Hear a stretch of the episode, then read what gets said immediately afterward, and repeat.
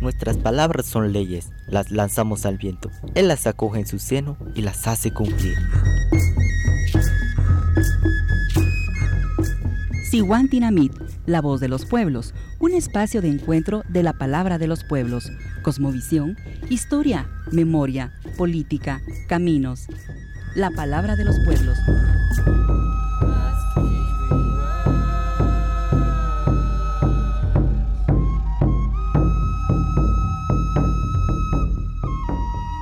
Bienvenidas y bienvenidos a su programa Siguantinamit, la voz de los pueblos, un espacio de encuentro de las palabras desde los territorios. Hoy en la conducción del programa, Flor de María Calderón y Fabiola García. Buenas tardes, Fabi. Buenas tardes, Flor. Buenas tardes a toda la audiencia de este programa. Es una alegría volver a estar con ustedes y poder conversar esta tarde. Hoy tenemos un programa muy especial y muy completo. Vamos a estar hablando sobre la violencia mujeres y crímenes de lesa humanidad y también tendremos un enlace especial en vivo desde Bolivia con Iván Sanginés para que nos cuente un poco de la situación. De nuevo, bienvenidas y bienvenidos. No. Cosmogonía y memoria.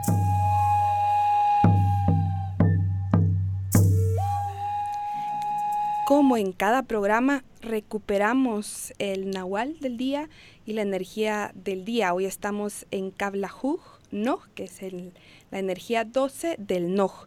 El Noj es transformar el conocimiento y experiencias en sabiduría. Noj es la conexión de la mente cósmica universal con el intelecto, conocimiento, sabiduría y el saber espiritual. Noj simboliza el movimiento del cielo y la tierra, cueva o caverna, masa, poder de la inteligencia o sabiduría. Simboliza las ideas y conocimientos, cerebro, movimiento y terremoto. En este segmento recuperamos conocimientos, historias, eh, memorias. Hoy tenemos eh, para, para hacer esto, para empezar nuestro programa sobre violencia mujeres y crímenes de lesa humanidad, tenemos una llamada con la licenciada Jovita Zul. Buenas tardes, Jovita. Hola, buenas tardes, compañeras, ¿cómo están? Bien, Jovita, gracias por recibir esta llamada. Para nosotras es muy importante en este mes de noviembre en el que se conmemora en la fecha 25 el Día de la No Violencia contra las Mujeres, poder hablar de esta, de esta situación, de este terrible problema, de este mal que nos acecha a nosotras las mujeres y eh, agradecemos que estés con nosotras esta tarde. Queremos contarles que la licenciada Jovita Tzul es abogada del Bufete de Derechos de los Pueblos. Ella ha estado litigando y acompañando casos de criminalización de compañeros y compañeras a quienes el Estado está reprimiendo y criminalizando por la legítima defensa de la tierra, el territorio. Así que vamos a conversar sobre mm, la situación, eh, sobre todo lo que ocurre en temas de violencia hacia las mujeres y nos gustaría pues de primera mano que la licenciada Zul nos pudiera eh, aclarar, informar qué se entiende por crímenes de lesa humanidad. Bueno, eh, muchas gracias por la presentación. Yo creo que es necesario generar estos espacios en donde mujeres podamos dialogar de diversos temas y pues esta temática también del tema de la violencia en contra de las mujeres es fundamental. Y bueno, em, partiendo de la pregunta que hacías, Fabi, creo que los crímenes de lesa humanidad, pues em, son estas graves violaciones a derechos humanos que em, están marcando o han marcado eh, la vida de personas, eh, pero principalmente y la característica em, especial de este tipo de crímenes es que incluso puede ser con adquiescencia del Estado, es decir, que el Estado permite o deja las posibilidades eh, para que estos tipos de crímenes se cometan. Por supuesto, en Guatemala venimos saliendo de un proceso de mucha violencia, del conflicto armado interno, en donde afloraron cantidad de crímenes que hoy día están saliendo a la justicia. Eh, uno de ellos, pues, principalmente es el tema de la violencia sexual en contra de las mujeres. Y, yo creo que es importante em, mencionar algo que em, organizaciones, que colectivos de mujeres que han eh, tocado las puertas de la justicia por, por esas graves violaciones que se cometieron durante la guerra han puesto en, en, la opinión pública y es el hecho de que estos delitos de lesa humanidad, un poco el nombre radica en que estos delitos afectan la dignidad de la humanidad entera. Es decir, que estos hechos son eh, tan atroces, tan denigrantes, que la humanidad en su conjunto se ve afectada al ser cometidos. Nos gustaría, licenciada Azul, que pudiéramos hablar un poco de, esos crímenes del pasado, de, esos crímenes que el Estado permitió, ¿verdad? Que, que hubo ciencia del Estado que se dieron durante la guerra en contra de las mujeres. Sí, efectivamente, Fabi, como los decías, eh, la magnitud de estos crímenes eh, que abarca y lesiona la dignidad de toda la humanidad. Eh, y también ahí importante es el tema de decir que estos crímenes no prescriben, sino hay una temporalidad en donde están vigentes y otros en donde no.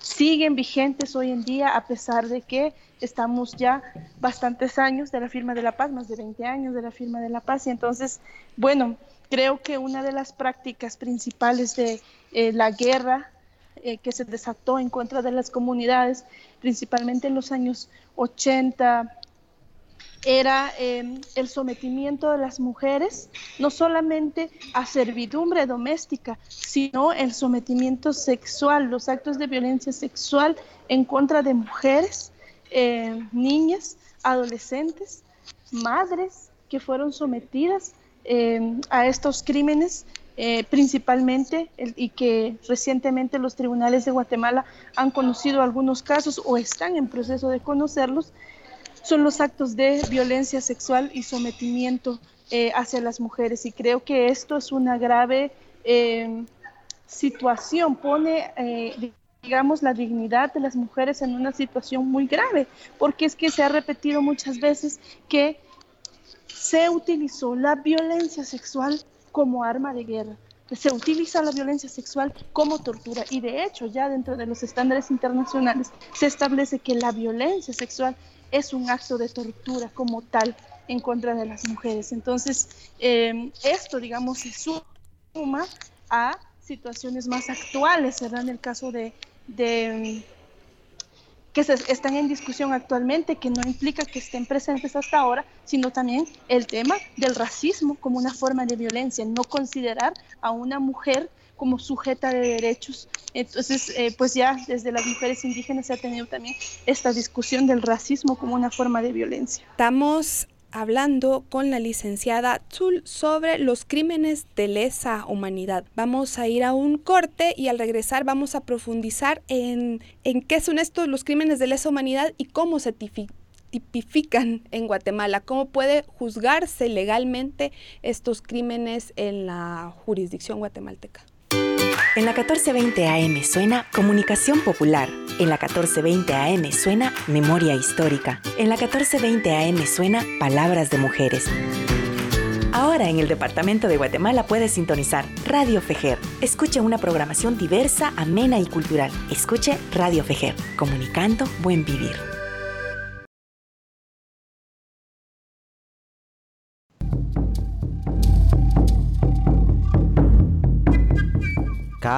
Construyendo la red de los pueblos. Estamos de vuelta en su programa Siwan Tinamit, la voz de los pueblos. Estamos en cabina con Fabiola García y en línea estamos hablando con la licenciada Jovita Zul sobre crímenes de lesa humanidad y violencia. Antes del corte, la licenciada nos compartía y nos hablaba qué son estos crímenes de lesa humanidad y en el caso de bueno, en el caso de en el mundo en general, pero en el caso de Guatemala, cómo están tan ligados estos crímenes al racismo estructural en el que está eh, basado, fundamentado nuestro Estado. Y mm, pues estábamos eh, conversando sobre esto, sobre cómo eh, de, los crímenes de lesa humanidad lastiman la dignidad de la humanidad entera y estamos enfocándonos esta tarde en, en las mujeres, en cómo las mujeres eh, vivimos, vivieron la guerra y cómo estos crímenes azotaron de manera especial a las mujeres mayas en Guatemala.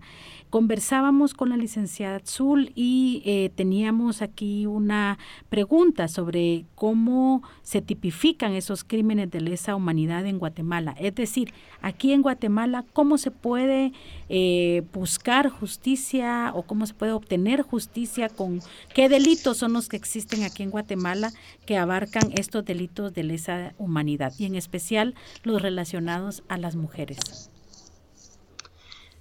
Gracias, eh, compañeras. Bueno, eh, en, ese, en ese orden de ideas, eh, yo creo que hay que partir que el reconocimiento de estos crímenes de lesa humanidad se da a partir de em, el Estatuto de Roma, ¿no? que constituye lo que hoy conocemos como la Corte Penal Internacional y a partir de estos, pues estados empiezan a modificar y a incluir dentro de sus legislaciones el tema de crímenes de lesa humanidad. En el caso de Guatemala, pues este, se encuentra tipificado principalmente el delito de genocidio en el Código Penal, pero también los delitos contra deberes de la humanidad, que es como eh, fue nombrado en Guatemala este delito, que incluye eh, no solamente eh, el genocidio eh, como tal, sino toda la gama de crímenes que también están señalados en el Estatuto de Roma, que van desde el exterminio, la esclavitud,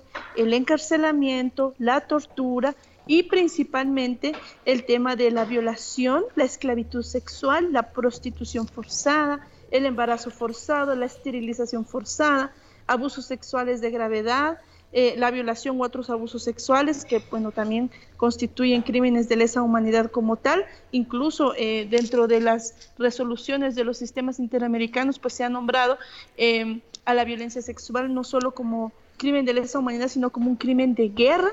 La persecución de grupos por motivos políticos de género raciales entre otros pues son las los, los reconocidos. Y uno, eh, otro de los crímenes de lesa humanidad también es el tema de la desaparición forzada. El delito de la desaparición forzada eh, de personas, la detención y el secuestro de estas es eh, un crimen que llora mucha sangre en el país de Guatemala eh, nivel de desaparecidos, la cantidad de personas desaparecidas sin que el Estado pueda dar una respuesta hasta hoy día. Entonces, eh, los mecanismos que da el Código Penal pues son eh, tipos penales que están establecidos, pero realmente la construcción del proceso de justicia creo que ha ido mucho más allá de lo que establece una ley, aunque este es nuestro marco de referencia, sino más bien desde la lucha política, desde la lucha organizativa de reivindicación de la justicia que la las mujeres y los pueblos están haciendo para que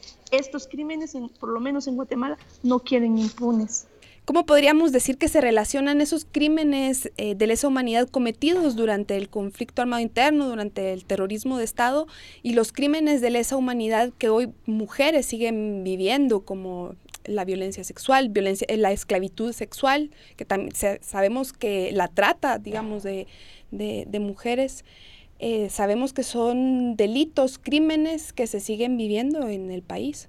Definitivamente yo considero que este es un continuum de violencia en el que Guatemala se encuentra, que no es cierto que con la firma de los acuerdos de paz se terminó la violencia, sino más bien se refuncionalizó la violencia en Guatemala. Eh, en el tiempo del conflicto armado había una violencia estatalizada, militarizada, eh, pero hoy en día también sigue existiendo esta violencia, refuncionalizada con otros nombres, con otras formas, pero con los mismos efectos. Dañar gravemente la dignidad de las personas, la dignidad de las mujeres. Entonces, yo considero que esto es eh, nada más que un continuo de este proceso de la firma de la paz ahora. Entonces, encontramos personas eh, que estuvieron en puestos del ejército, eh, puestos eh, claves, ¿no? Que incluso han sido presidentes, son diputados o en el interior excomisionados militares refuncionalizados hoy en puestos civiles. entonces, ¿cómo podemos pensar que puede haber un cambio cuando lo único que se hizo fue reestructurar, refuncionalizar estructuras militares y convertirlas en civiles? Esto lo que está generando, pues es continuar en este clima de violencia y principalmente para las mujeres, ¿no? Esta situación es, es lamentable. Eh, definitivamente que la situación que vivimos las mujeres y, de manera especial quisiéramos resaltar cómo viven la violencia las mujeres eh, mayas en nuestro país, dado que hay una, una carga de racismo que este... Eh, que este Estado y que esta sociedad eh, racista constantemente y diariamente em, da eh, eh, a, las compañeras, a los compañeros mayas.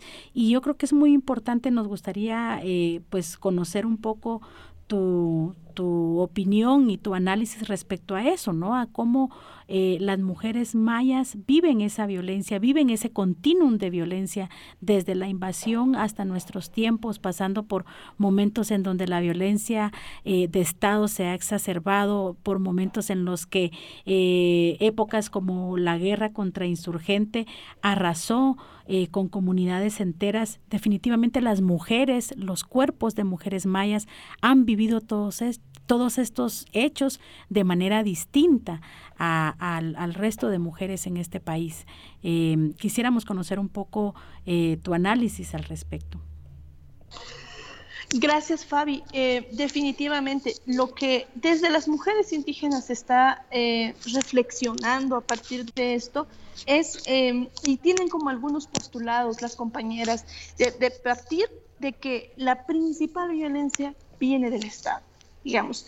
Eh, en el caso de las mujeres indígenas. Primero, porque hay definitivamente un cierre institucional en el Estado que no permite a las mujeres indígenas acceder a la justicia por temas racistas, de discriminación, de que no hay justicia en el idioma, de que no existen los mecanismos de protección necesarios para que las mujeres que son valientes al presentar demandas puedan terminar estos procesos con integridad, con dignidad y que no sean eh, estigmatizadas, discriminadas en este proceso de buscar justicia. Este realmente ha sido una barrera fundamental. Por otro lado, también las mujeres indígenas han establecido el tema de que el racismo es una forma de violencia, más allá de las formas de violencia que establecen las leyes, sino más bien desde la concepción de las mujeres como el racismo ha sido la principal eh, el principal obstáculo para acceder a cualquiera de los otros derechos económicos, sociales, culturales, a la justicia misma de las mujeres que han sido víctimas de crímenes de lesa humanidad, de violencia sexual, entre otros, el principal obstáculo es el racismo, el racismo de Estado, como se mencionaba anteriormente. Y por supuesto, el tema eh, del acceso a la justicia para crímenes de lesa humanidad, de graves violaciones de derechos humanos en el tiempo del conflicto armado, para las mujeres indígenas definitivamente es un reto poder alcanzarlo. Pero, y en ese sentido, yo me sumo al postulado de las compañeras eh, de los movimientos de mujeres indígenas que dicen,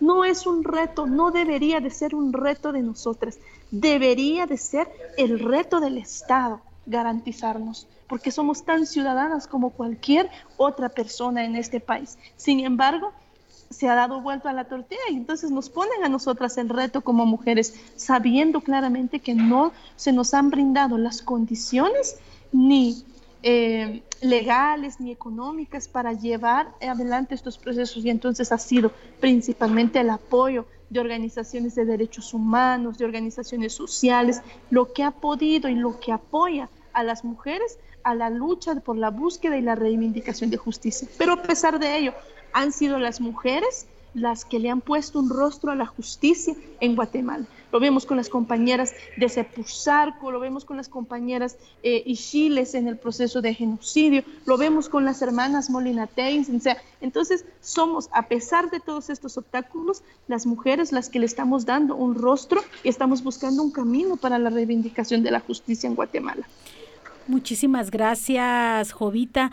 Em, por supuesto, la, la, justicia en este país tiene rostro de mujer y esos caminos están llenos de huellas, de huellas de mujeres, de mujeres valientes que rompieron el silencio, que tocaron las puertas de este Estado, que las ha revictimizado, que las ha que, las ha atacado, que, que, ha sido el Estado quien las ha masacrado, que ha masacrado sus comunidades. Sin embargo, ante ese Estado, las mujeres han denunciado y, y y han puesto su voz y han puesto su verdad y gracias a ellas se conoce lo que ha ocurrido en este país. Agradecemos muchísimo esta entrevista, Jovita. Gracias por recibirla. Sabemos que, que, que te encuentras en arduas jornadas de trabajo. Ha sido muy enriquecedor platicar y esperamos que, que no sea la última vez. Muchísimas gracias por compartir estas reflexiones con la audiencia esta tarde de noviembre. Gracias a ustedes, compañeras. Un abrazo. Gracias. Gracias. Y nos vamos al corte y al regresar vamos a intentar eh, tener este, esta comunicación con Bolivia, que es bastante difícil porque, como sabrán, la situación tan tensa que se está viviendo en este país. E. Los caminos de la palabra de los pueblos. De nuevo, bienvenidas y bienvenidos a su programa Siguantinamit. Estamos en línea con Iván Sanginés. Buenas tardes, Iván. Buenas tardes, un saludo muy especial a todas y todos allá en Guatemala.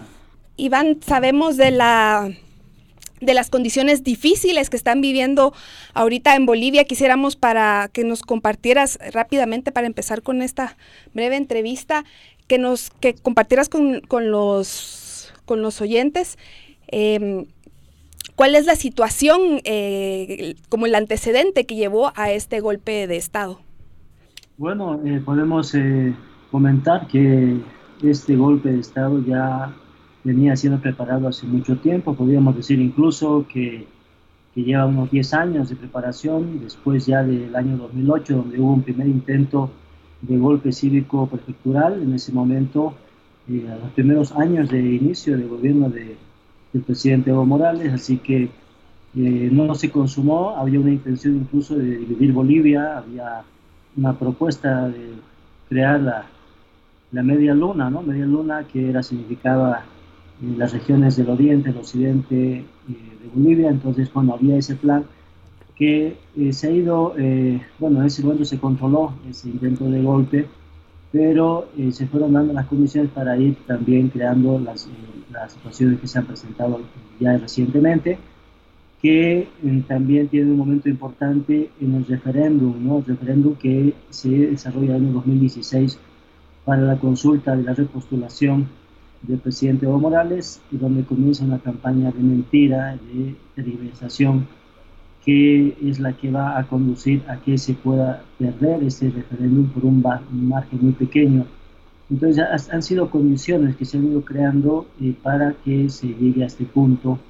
Eh, son intereses que, que vienen de, de, las regiones del Oriente, sobre todo desde intereses oligárquicos, transnacionales, y también Estados Unidos eh, está también en ese panorama, ya que hay mucho interés en algunos recursos naturales, especialmente estratégicos, como el litio.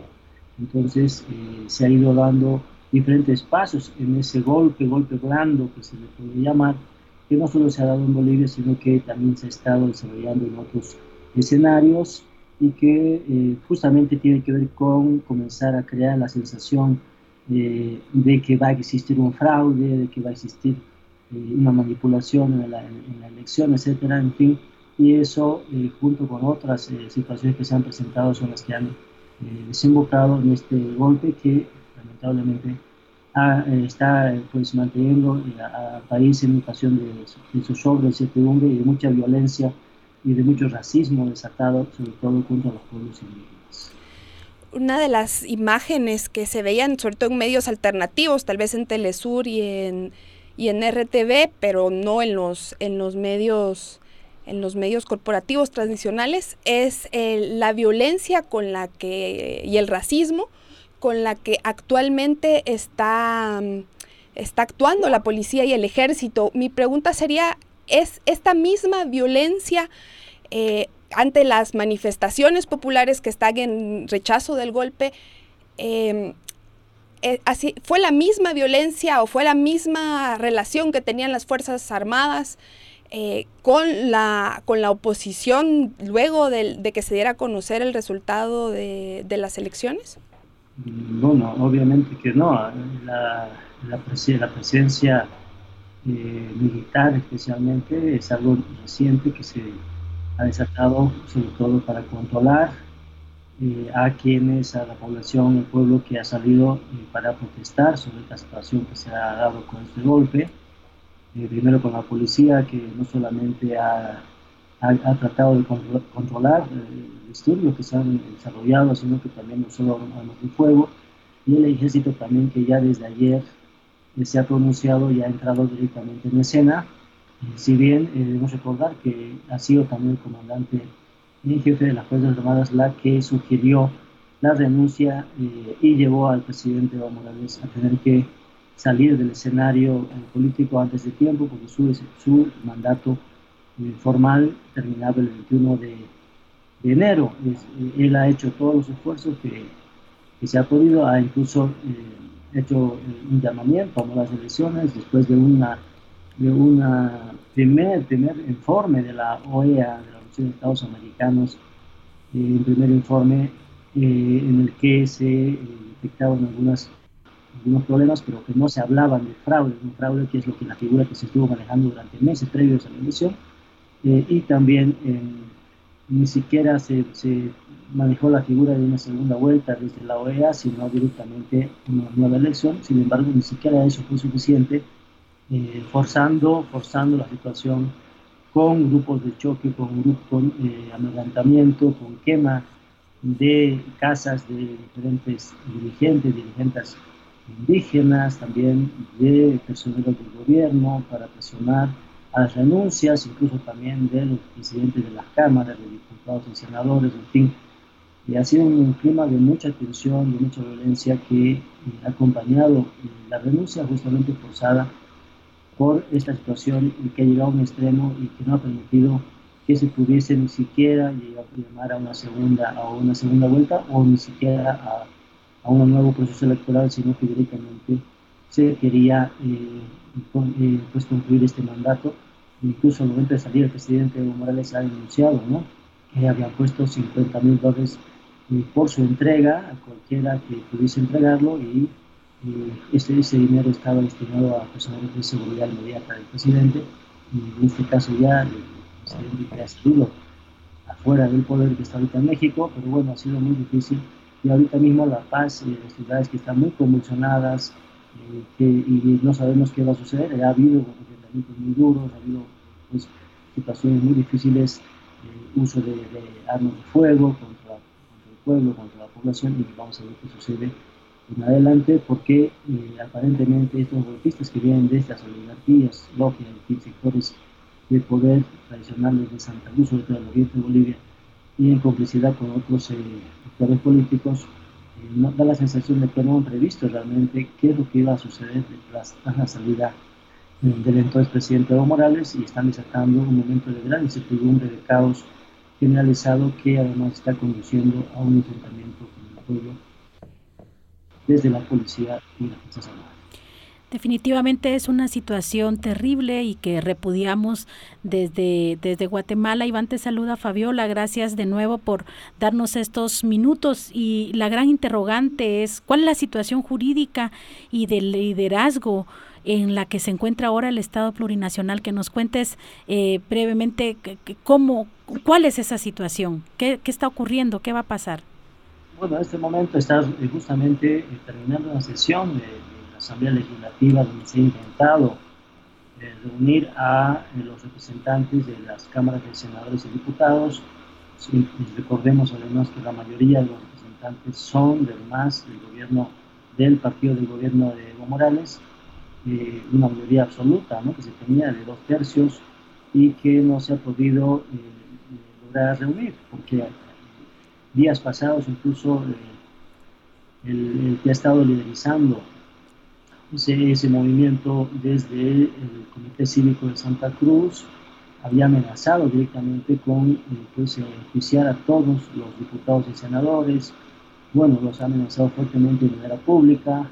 Y hay una situación en la que eh, es pues, muy difícil que se puedan reunir y pueda dar viabilidad porque la Constitución eh, establece claramente que no se puede bueno, saltar ciertos procedimientos legales, la normativa de la Constitución, en este caso reunir a la Asamblea Legislativa, poder eh, leer las cartas de renuncia, en este caso además, como han sido renunciados de manera obligatoria o, forzada los presidentes de las cámaras de diputados senadores, entonces están ya eh, preveyendo que pueda asumir ese cargo, hacer una nueva elección en las cámaras y por lo tanto elegir a la presidenta del Senado, que sería eh, una representante justamente de estas fuerzas que han estado formando el, golpe y que estaría ya eh, casi, eh, bueno, ya se espera de que pueda asumir, pero la verdad es que es muy difícil porque no se ve que van a poder lograrlo. Entonces, en ese, en ese panorama, la COP también el día de hoy, la Central Obrera Boliviana, ha dicho que dará 24 horas a los cívicos, a estos movimientos cívicos y políticos, para pacificar Bolivia, si no van a declarar una huelga general indefinida con varias medidas que van a tomar, que va a agudizar también seguramente la situación. Entonces es complejo eh, qué va a suceder en adelante, eh, estamos a la expectativa, eh, tal vez lo que va a suceder es que van a verse obligados a pedir al, presidente Evo Morales que regrese, asuma el mando de Bolivia hasta que el día 21 de enero él tenga que dejar el cargo porque vendría la sucesión y llamar a nuevas elecciones en ese interín. O sea que, bueno, es muy complejo, ha habido mucho, se ha avanzado demasiado rápido y pareciera que el interés entonces es más allá incluso de lo que va a suceder en Bolivia, sino de diferentes nacionales y en todo este plan que se está desarrollando aquí en Bolivia con este golpe de Estado. Muchísimas gracias. Estamos hablando con Iván Sanginés del Centro de Formación y Realización Cinematográfica CEFREC. Iván nos daba los antecedentes de lo que, de lo que llevó al golpe de Estado, también la situación eh, de mucha violencia e incertidumbre en la que se encuentra actualmente Bolivia y pues como lo que se espera, que también desde aquí eso esperamos que que el presidente Evo pueda regresar a terminar su, mandato. Y desde aquí, desde Guatemala, desde, desde y las organizaciones que conforman la coordinación, eh, pues, un abrazo solidario en todo nuestro apoyo y, y vamos a estar ahí al pendiente para pues para mostrar nuestra solidaridad y también para informar a los y las guatemaltecas de lo que está pasando en Bolivia. Gracias, Iván. Muchas gracias y les invitamos también a, hacer, a seguir eh, con esa solidaridad, ese interés en Bolivia, sobre todo en el trabajo de las y los comunicadores indígenas, comunitarios también que están ahorita amenazados, que están siendo perseguidos. Eh, por favor, estén atentos, atentos a lo que pueda suceder porque eh, es un momento muy grave, sobre todo para derechos humanos y también para el derecho de informar libre que tienen los pueblos. Muchas gracias eh, para todas y todos desde La Paz, desde Bolivia. Gracias, Iván. Nos vamos a un corte y regresamos para hablar, eh, continuar profundizando sobre violencia, mujeres y los crímenes de lesa humanidad y cómo sanar estos crímenes. En la 1420 AM suena Pensamiento. En la 1420 AM suena Juventudes. En la 1420 AM suena La Defensa del Territorio. Ahora en el Departamento de Guatemala puedes sintonizar Radio Fejer. Escuche una programación diversa, amena y cultural. Escuche Radio Fejer, comunicando buen vivir.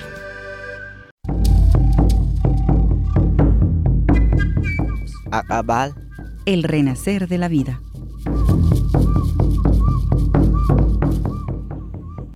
Estamos de regreso en su programa Siguantinamit, La Voz de los Pueblos, un espacio de encuentro de las palabras desde los territorios.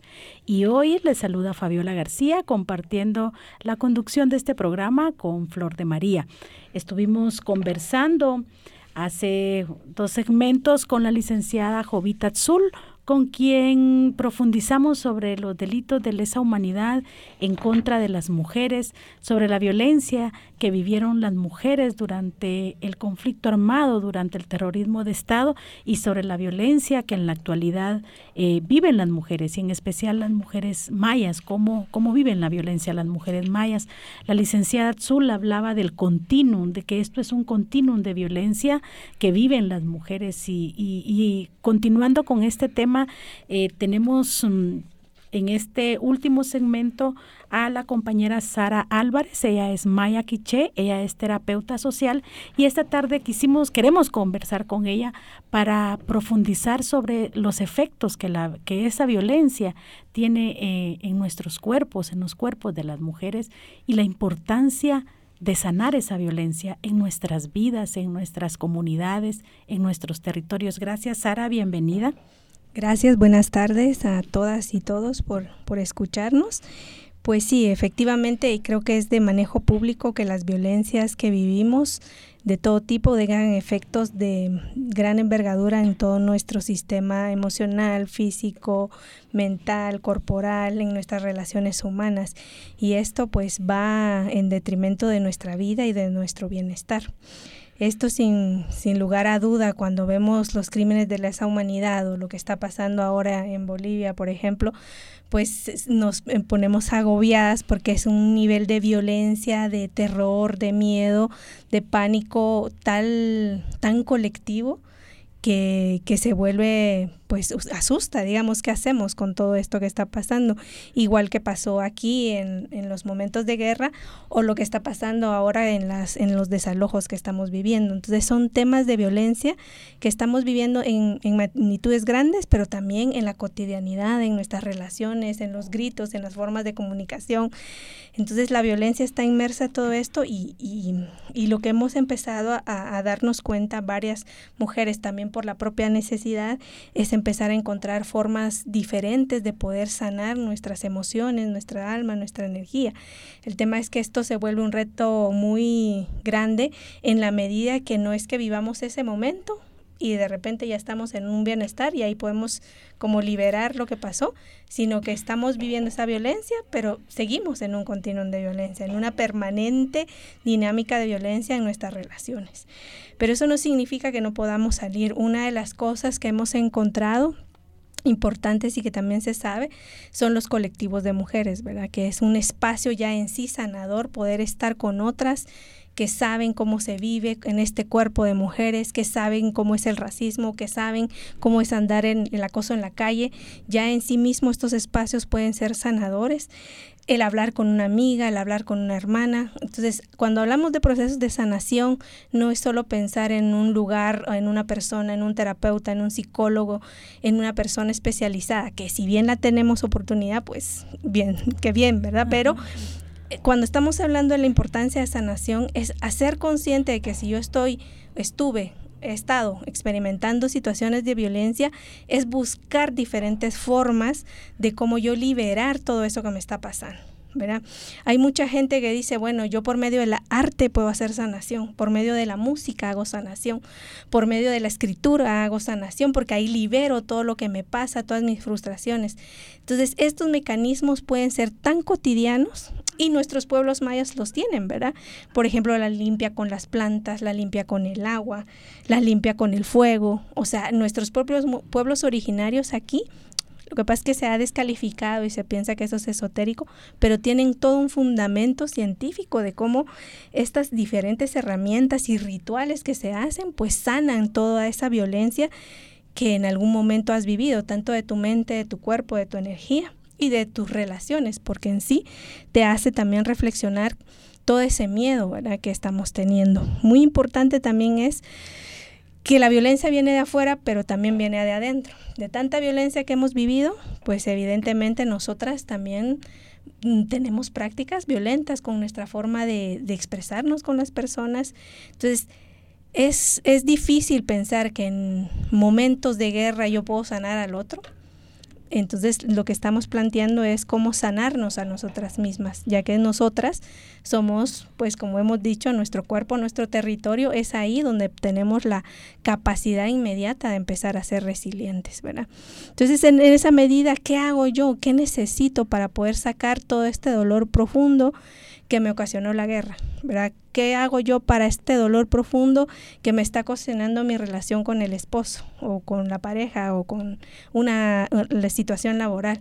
Entonces es buscar alternativas, personas, gente a nuestro alrededor que nos permita. ¿Y por qué es tan importante? Se ha demostrado ya en muchas vidas y en la mía propia que poder sanar todos estos dolores te lleva a un mejor bienestar. Y puede ser masajes, puede ser em, eh, dibujar, puede ser cantar, puede ser colectivos de mujeres y obviamente pueden ser ceremonias, incluso consejeros y consejeras que casi en todos nuestros, puede ser buscar a nuestros madrinas, padrinos, a toda esta gente que de alguna manera nos vinculamos con ellos para contarles lo que nos está pasando, es cómo expresar.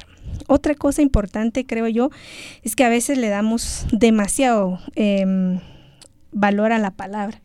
Y a veces hablar y hablar funciona, pero también hay que hacer otras cosas para la energía, para las ideas, para el cuerpo. Entonces hay que utilizar diferentes mecanismos para poder sacar todas estas em, huellas que ha dejado la violencia en nuestros cuerpos.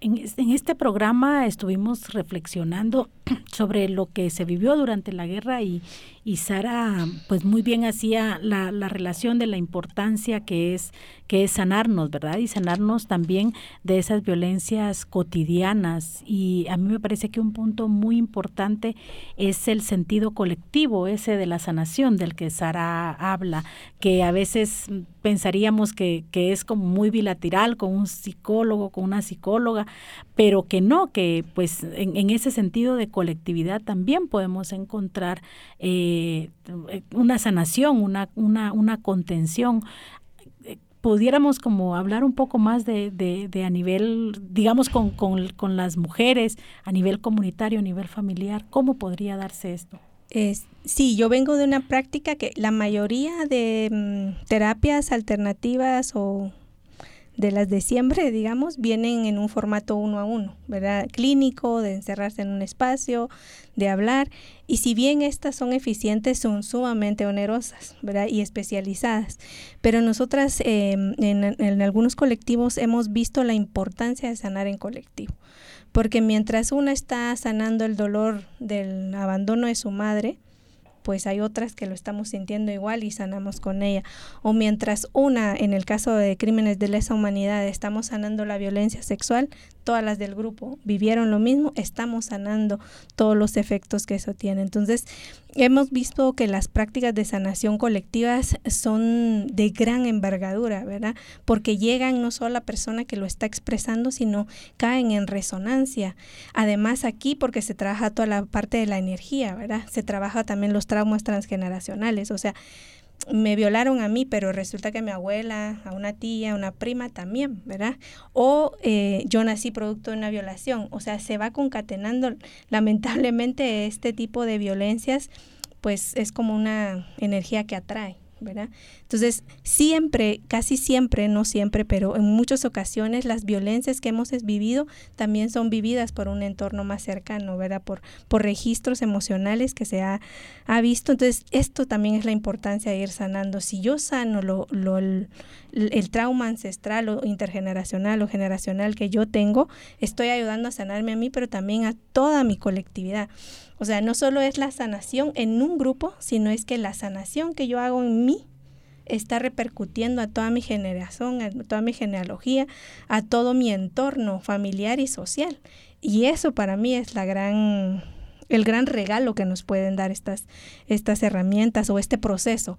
Por eso muchas decimos que la sanación es una apuesta política, es una herramienta política, en tanto si nosotras queremos parar em, queremos que la violencia no continúe, una de las mejores apuestas que podemos tener es sanarnos nosotras mismas. Y ya lo dicen canciones y todo sanando tú, sanas yo y todo esto. Porque en realidad es, es así, ¿no? Que, que, mientras más sana una, estás limpiando el campo mórfico, que se dice, el cambio energético de la gente con la que te rodeas, pero también de tu ADN, de tu familia. Porque lamentablemente estas diversas violencias de gran impacto tienen un, impacto grande en el ADN, en la energía de las células, en las ideas de la conciencia social. Entonces la importancia de sanar en colectivo es muchísimo. Así es que yo invitaría a que no nos limitemos en la sanación clínica del uno a uno, que si bien funciona y lo tienen, qué bien que lo hagan, pero que busquemos espacios colectivos de ir a un río a limpiarnos el miedo a la violación o que busquemos plantas para limpiarnos ancestralmente todas las violencias vividas entre hermanas, entre familia, con los hijos, los niños, las niñas. O sea, se pueden hacer muchos rituales en las propias casas para poder ir hablando de esta liberación que, necesitamos en todos los niveles. Hemos en diferentes programas aquí en Siguantinamite hemos hablado de cómo este los, este sistema vida o esta forma de ver y entender el mundo ancestral eh, tiene, tiene ese fundamento científico y lo tiene en la medicina, lo tiene en la forma de medir el tiempo y también lo tiene en la forma de sanar el, el alma, ¿verdad? Hoy estuvimos hablando sobre crímenes de lesa humanidad y terminamos este programa hablando sobre la importancia de sanarlo y de cómo en la colectividad se encuentra mucho, en lo colectivo, en la comunidad, se encuentran esas herramientas para sanarnos y como decía Sara, sanarnos a nosotras también sana al colectivo y sanarnos en colectivo nos sana a nosotras. Muchas gracias, Sara. Muchas gracias. a Fabi. Muchas gracias a usted que nos escucha. Esto fue Siguantinamit, un programa producido por la Coordinación y Convergencia Nacional Maya Huaquibquiej y la Federación Guatemalteca de Escuelas Radiofónicas.